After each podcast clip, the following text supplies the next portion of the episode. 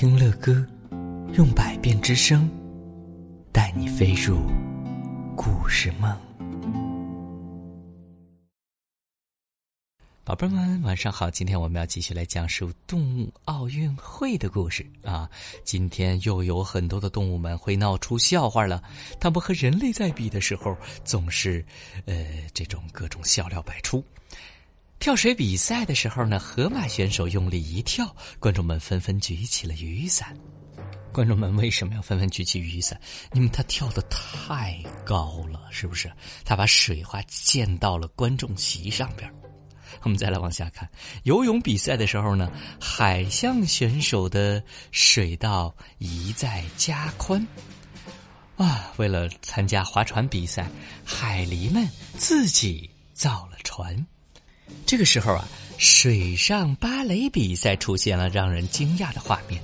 哦，八只海豚同时跃空，表现出了比其他选手更高超的技巧。其余的参赛选手动物们都更加的有信心了，个个充分展示出了自己的本领。啊，有的动物很轻松，这是一只羚羊吗？它的跳高，我的天哪，跳太高了吧！有的动物呢又很优雅。比如说踢球的时候，哦，这个应该是自由体操。这是我们的，这是像什么动物呢？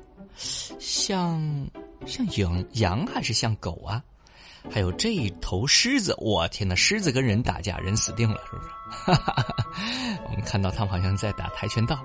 还有黑猩猩在举重。哎呀，有的敏捷，有的有力，有的又像风一样。啊，世界上奔跑的最快的。呃，动物是什么呀？是猎豹，对不对？它和人类比赛，天哪，它冲到了前边，有的又像风一样。每一个小动物都发挥着自己的本领，全力的比赛。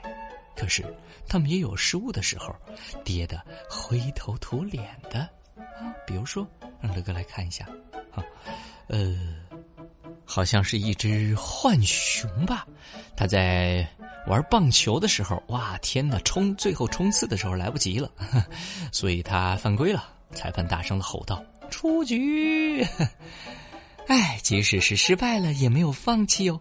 他们继续发挥着奥林匹克精神。